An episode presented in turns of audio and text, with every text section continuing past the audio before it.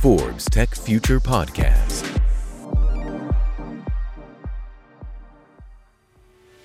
Definitivamente la pandemia fue un gran catalizador. Transformó totalmente nuestra cultura. Todos los sectores de la sociedad sufrieron una gran transformación en sus formas de operar. Y uno de ellos, por supuesto, es el sector educativo. En toda América Latina, la educación se imparte ahora de manera híbrida. Algunas clases son presenciales y otras a través de sistemas de videoconferencias, pero lo que es un hecho es que no importa cómo se impartan las clases, la tecnología de cómputo ahora fue adoptada por maestros y alumnos de una manera radical. Tanto profesores como alumnos ahora dependen de sus equipos de cómputo para operar. ¿Cuál es el estatus de esta adopción en América Latina? ¿Y qué problemas existen? ¿Qué nivel de equipos de cómputo existen en América Latina? Por otro lado, si queremos entrar a la cuarta revolución industrial como continente, el equipo de cómputo al parecer que se está manejando es muy básico, se requiere, por supuesto, mayor capacidad de procesamiento para manejar las nuevas tecnologías que ya deben de ir dominando los alumnos, como la inteligencia artificial, el edge computing, el machine learning, el análisis de datos, en fin, todas las tecnologías que están configurando la cuarta revolución industrial. Por lo tanto, urge una agenda de adopción de tecnologías en América Latina. Soy Jorge Lerdo de Tejada, gerente editorial Force México. Y yo soy Eduardo Papini, director de Forbes Tech Future. Y hoy nos da mucho gusto presentarles un estudio que es hacia una agenda integral de la adopción de tecnologías para el aprendizaje 4.0 en América Latina. Este reporte fue desarrollado por parte del Banco de Desarrollo de América Latina, el Centro de la Cuarta Revolución Industrial en Colombia e Intel. Para hablarnos de ello está justo con nosotros Carlos Rebellón, Carlos es director de Gobierno y Políticas para el Territorio de las Américas y México en Intel. Cuenta con más de seis años de experiencia en la compañía y más de 17 trabajando en el área de políticas públicas. Él es economista con maestrías en gerencia de comunicaciones, en economía y economía ambiental. También es responsable de las relaciones que la compañía tiene con autoridades gubernamentales, agremiaciones y entidades. ¿Cómo estás, Carlos? ¿Cómo, cómo te encuentras el día de hoy? Hola, Eduardo, Jorge, encantado de estar aquí eh, nos apasiona en Intel todos los temas relacionados con la tecnología y hoy vamos a hablar de una temática muy importante que tiene que ver con la tecnología y su uso para la educación en la región de América Latina. Carlos, sé que Intel hizo un estudio en colaboración con el Banco de Desarrollo de América Latina y el Centro de la Cuarta Revolución Industrial en Colombia el título del estudio es Hacia una agenda integral de la adopción de tecnologías para el aprendizaje 4.0. Carlos, ¿qué caracteriza este aprendizaje 4.0? Platícanos. Todos hoy por hoy hablamos de la cuarta revolución industrial, ¿cierto? Y de la llegada de todas estas nuevas tecnologías que están potenciando a la humanidad, la inteligencia artificial, el Internet las Cosas, los vehículos autónomos, las comunicaciones de altísima velocidad. Pero la tecnología sola no, no sirve para nada. La tecnología requiere de la gente que la crea y la gente que la utiliza productivamente. Y para poder dar uso, para poder crear y aprovechar estas tecnologías, pues necesitamos que nuestros estudiantes desde edades tempranas aprendan a usarlas, aprendan a entenderlas y no solo hasta que escogen la carrera. A eso nos referimos por aprendizaje 4.0, es que el sistema educativo cuente con la infraestructura, los contenidos y el acompañamiento necesario para que produzca a los profesionales del hoy y del mañana. Eso es el aprendizaje 4.0. Carlos, en la presentación se mencionaron cuatro habilidades que los estudiantes deben desarrollar desde la educación básica. ¿Cuál es la relevancia del desarrollo de estas habilidades como preparación para el futuro del trabajo? Efectivamente, uno de los puntos importantes de este estudio y de esta alianza que, hemos hecho, que bien mencionaba Jorge, era entender, bueno, y ese aprendizaje 4.0, ¿qué implica a nivel de habilidades? Entonces revisamos en la literatura cuáles son las habilidades claves, revisamos qué se está enseñando en países líderes como Estados Unidos, Europa, países asiáticos. Y si uno pudiera sintetizar, uno podría decir que hoy por hoy un profesional puede estar bien preparado o alguien que sale de, un, de una básica secundaria, eh, del colegio está bien preparado si maneja o tiene habilidades de manejar y gestionar grandes cantidades de datos. Si tiene pensamiento lógico y sabe resolver problemas, y eso es parte de tener pensamiento computacional, saber programar. Quien sabe de código, generalmente damos por sentado que ya tiene pensamiento lógico. También eh, se requiere, o la tercera habilidad importante, relevante, es quien pueda producir contenidos, esas personas que saben diseñar, que tienen pensamiento del diseño, que saben simular, eh, a eso se les llama eh, los que tienen ese pensamiento de diseño. Y por último, y esto no es nada nuevo, pues hay que tener competencias socioemocionales, sobre todo las de trabajo colaborativo, porque en un mundo cada vez más complejo el trabajo individual pierde más relevancia y se hace más importante el trabajo en equipo. Qué importante este estudio para ayudarnos a navegar en estas aguas turbulentas de la cuarta revolución industrial. Eh, ¿Cuáles son los principales hallazgos de, este estudio, Carlos, frente al rol de los dispositivos de cómputo, de las computadoras en los programas de aprendizaje, tanto a nivel regional, te preguntaría, como a nivel internacional? Pues el estudio es muy revelador eh, en el sentido en cómo se construyó. Revisamos la literatura más relevante, escogimos siete países líderes a nivel mundial, bien sea porque tienen altos índices de educación, porque les va muy bien en prueba PISA, como Suecia, Portugal, España, Estados Unidos, Estonia, Corea del Sur, Singapur. Y vimos también los, los países, digamos, que más han invertido eh, o que tienen programas insignia en educación y tecnología, como Uruguay, Costa Rica, Argentina, Chile, Colombia, México y Perú en la región. y, y, tratamos de identificar eh, qué es lo que hace que, un, programa de educación, un programa de Estado de educación con tecnologías eh, eh, lleve a, a, un mejor puerto a los estudiantes desde etapas tempranas, desde la educación básica. Encontramos que esos programas básicamente tienen que contemplar que se tenga la dotación de la infraestructura para ese aprendizaje, esto básicamente es conectividad nube y dispositivos. Sería imposible pensar, como hablamos ahora, que alguien aprenda a manejar grandes cantidades de datos, aprenda código o aprenda a hacer simulación matemática si no tiene un mínimo cómputo, si no tiene un mínimo acceso a Internet. Estos programas también tienen que tener presente que hay que proteger los datos y la seguridad de los estudiantes.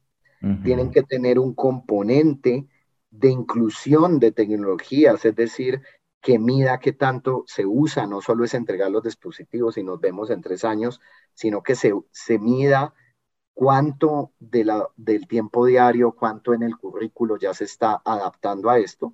Y por último, hay un componente muy importante del cual carecen muchos programas en la región, es de un efectivo acompañamiento docente. El docente no se le puede pedir que aprenda de la noche a la mañana eh, todo esto que tiene que enseñar, y por tanto tiene que haber soporte técnico, metodologías de acompañamiento, eh, guías a los maestros para que este tránsito se dé rápido, puesto que ya en los países líderes eh, mucho del aprendizaje se hace mediado por estas tecnologías. Y, un poco para cerrar la pregunta, pues los dispositivos son claves, no cualquier, no se puede aprender en cualquier dispositivo. Eh, por ejemplo, es imposible hacer código eh, en un smartphone o en una tablet o, por ejemplo, diseñar, eh, no sé, un plano, si estamos pensando en habilidades de diseño, eso casi que es imposible sin un computador básico eh, y por lo tanto simplemente utilizo al computador como algo para ilustrar los cambios que se tienen que dar en los programas. parte del estudio, una de las cifras claves que encontró el estudio es que, por ejemplo, el 93% del equipamiento de cómputo que se compra en escuelas públicas de la región es básico, es básico. Permite hacer unas tareas básicas, pero algunas tareas todavía no las podría hacer. ¿Permite hacer código en este básico?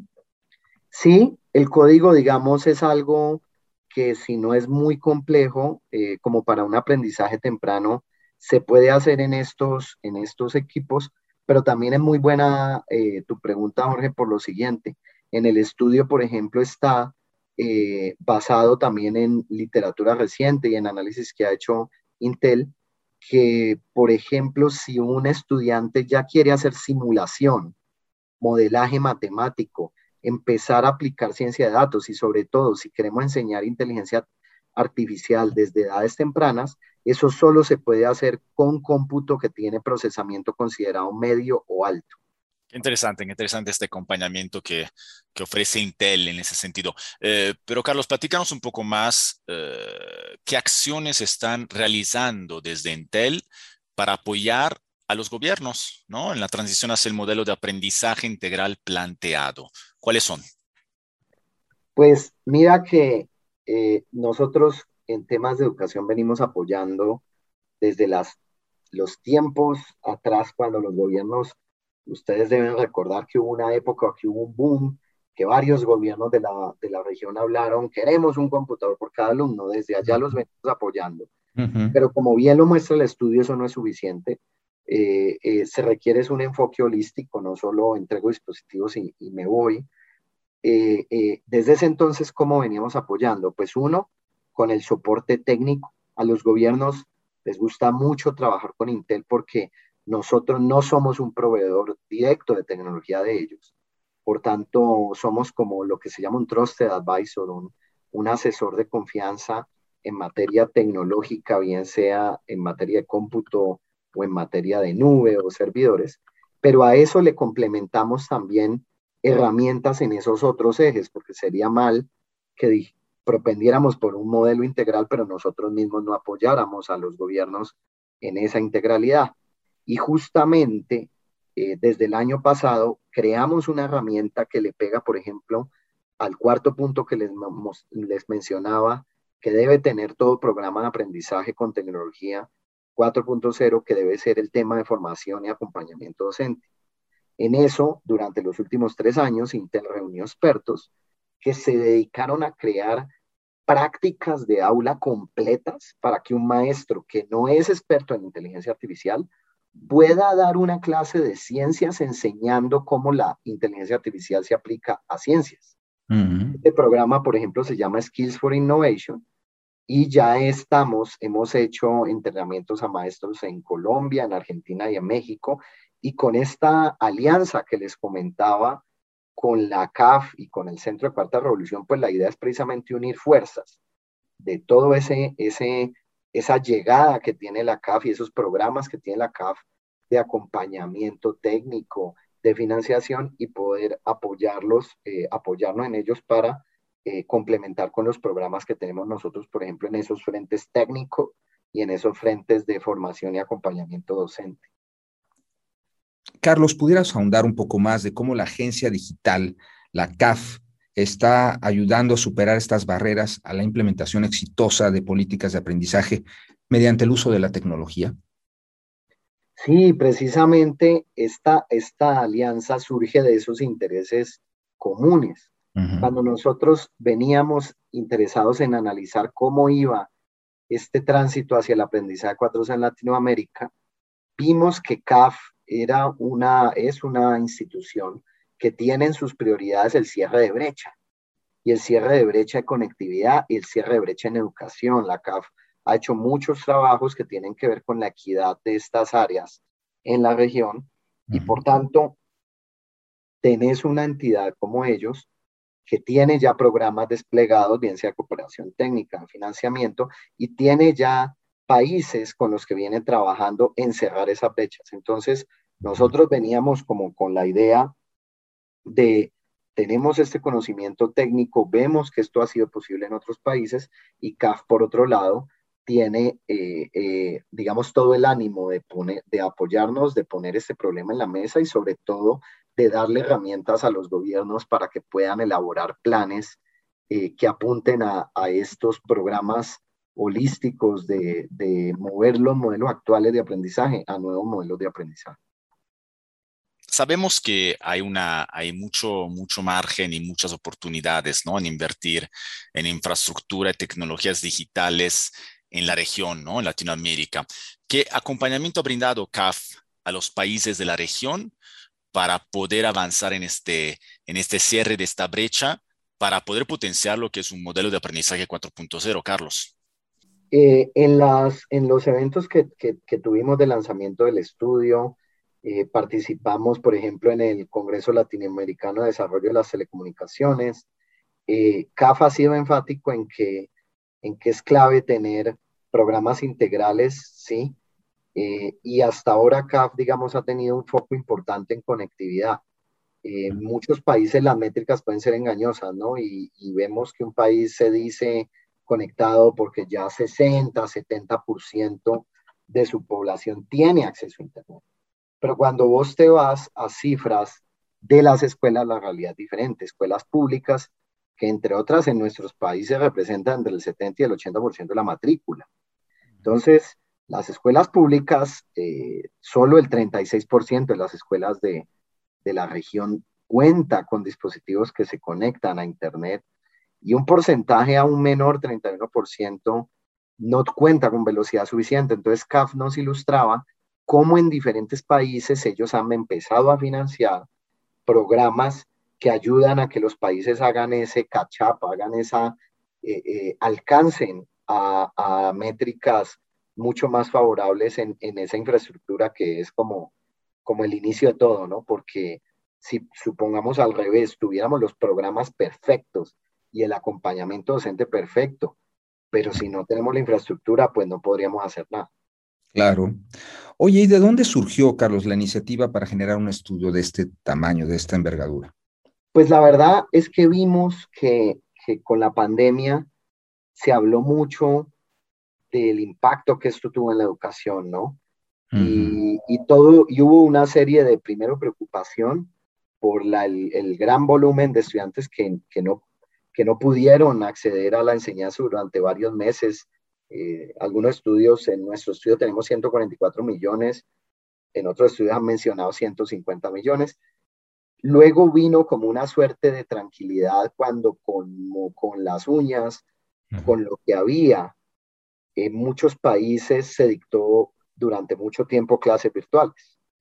Pero ahora se viene el gran reto y es los alumnos vuelven ya conocieron, se cayó como el velo, lo que llaman a veces en el velo de ignorancia, ¿no? Se cayó el velo de que no es posible aprender con tecnología, que eso es solo de las escuelas más beneficiadas.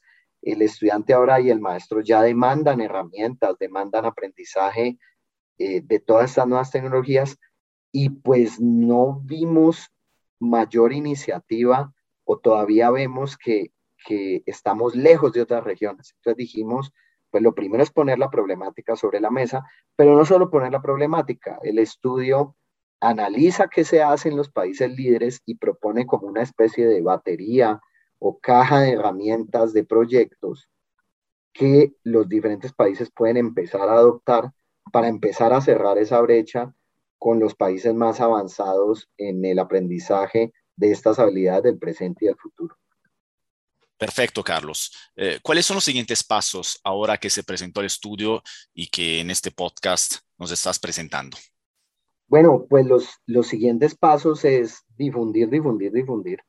Queremos que todos los gobiernos conozcan el estudio, vean el diagnóstico. Afortunadamente, tuvimos ya la oportunidad de interactuar con seis gobiernos en el lanzamiento, en los dos eventos de lanzamiento que hicimos fue de muy buen recibo el estudio porque no lo ven ni muy catastrófico. Los seres humanos tendemos a irnos o a la catástrofe o al optimismo.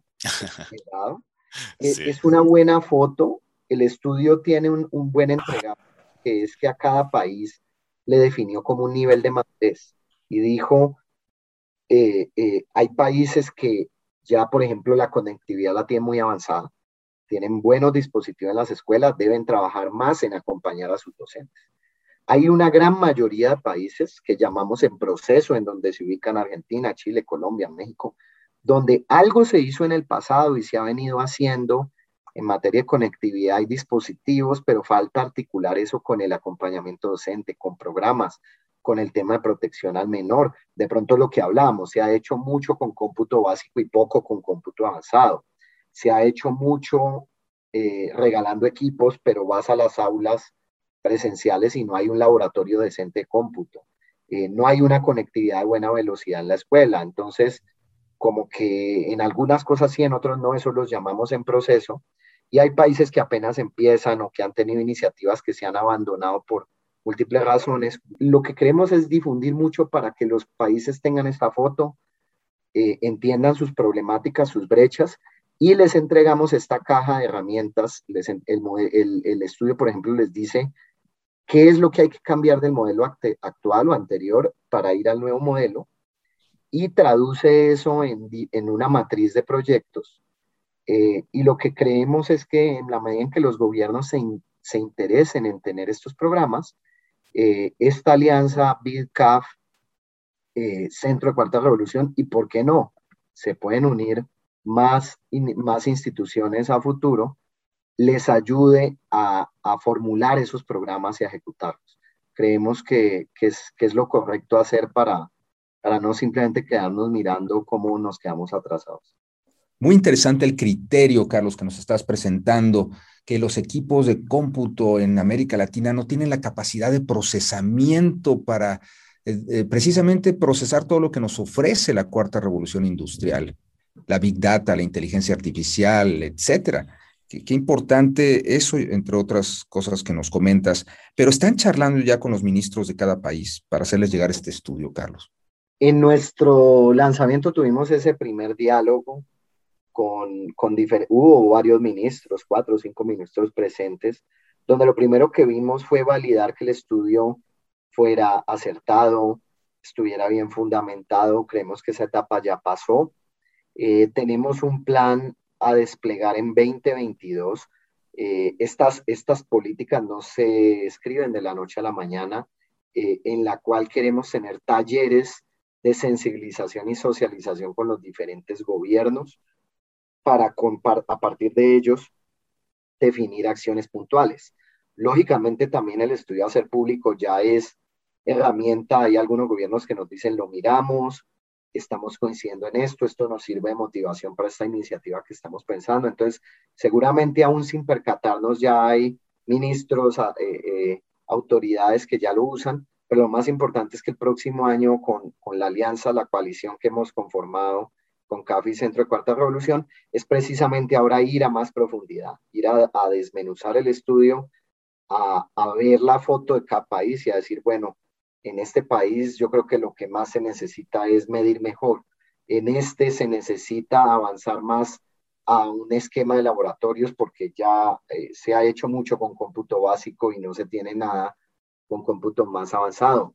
en otros países puede ser, tenemos mucho contenido, tenemos cómputo, tenemos conectividad, pero el maestro está solo. Ah, pues trabajemos en programas de acompañamiento del maestro. Entonces, no, no es una camisa igual que le cabe a todo el mundo, sino más bien una visión de caja de herramientas, de marco, y que tiene el poder de la CAF, el poder de Intel y, de, y el Centro de la Cuarta Revolución de backing, de, estar apoyando a esos gobiernos en eso con estas con este aprendizaje mismo que, hemos tenido al, realizar estos análisis.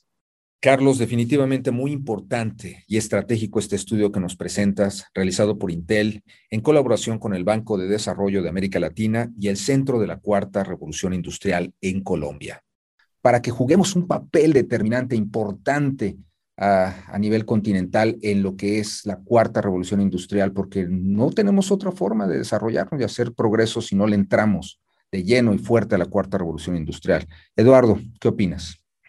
Totalmente, totalmente, Jorge. Eh, Carlos, muchísimas gracias. Este reporte creo que es interesantísimo para el público de Forbes y como lo es y como lo has comentado con nosotros para, para los países, ¿no? Y para los gobiernos también y para la sociedad, ¿no? Que está involucrada en todo este, en esta digitalización que, que hemos platicado. Eh, pero quiero dejarte la palabra más bien para que nos puedes dar una conclusión de, de tal vez cuál es la tendencia, digamos, eh, de este reporte o que quieres destacar algunos números o insights importantes para nuestro público. Te la palabra, Carlos. De nuevo, muy agradecido, Eduardo y Jorge, por este espacio. Efectivamente, el, el, estudio, como lo mencionamos durante la entrevista, queríamos poner una problemática en la mesa eh, de, del cambio que necesita nuestra educación con el uso de la tecnología para poder eh, estar tranquilos que, que no vamos a tener una crisis de empleo a futuro en la región y, lógicamente esto nos dejó con muchos aprendizajes. Eh, menos del 30% de las escuelas con una conectividad viable y con dispositivos, escuelas públicas para el aprendizaje de estas habilidades.